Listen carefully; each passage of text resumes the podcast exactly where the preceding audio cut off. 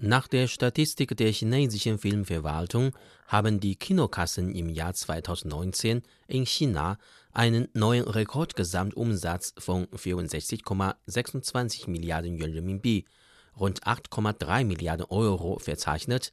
Im Vergleich zum Vorjahr ist es ein Anstieg von 5,4 Prozent.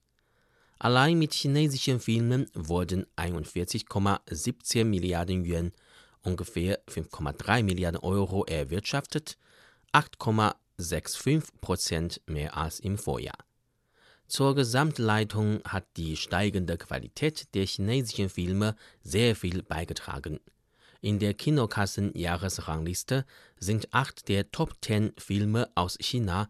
Von den 15 Filmen mit Einspielergebnissen von mehr als einer Milliarde Yuan sind zehn Filme inländisch und vier der umsatzstärksten Filme gehören dabei sogar zu den Top 10 Filmen in den ewigen Liste.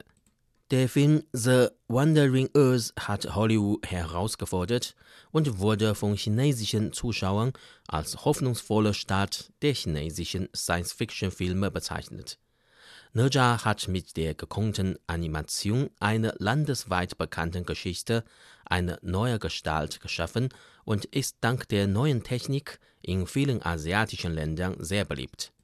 Die chinesischen Filmfans urteilten überwiegend so, endlich haben wir auch einen eigenen Animationsfilm, den die ausländischen Zuschauer sehr mögen. 2019 war auch das Jahr des 70-jährigen Bestehens der Volksrepublik China. In der Goldenen Woche, also die sieben Tage Anfang Oktober, in der fast alle Chinesen anlässlich des Nationalfeiertags eine Woche frei haben, hat der Film My People, My Country auch einen Meilenstein gesetzt und wurde mit Kinokassenerlösen in Höhe von 3,1 Milliarden Yuan Renminbi, ungefähr 400 Millionen Euro, zum bislang erfolgreichsten patriotischen Film. Unter der online veröffentlichten Statistik schrieben viele Internetnutzer Kommentare. Der Kommentar von Xiaolei erhielt die höchsten Zustimmungswerte.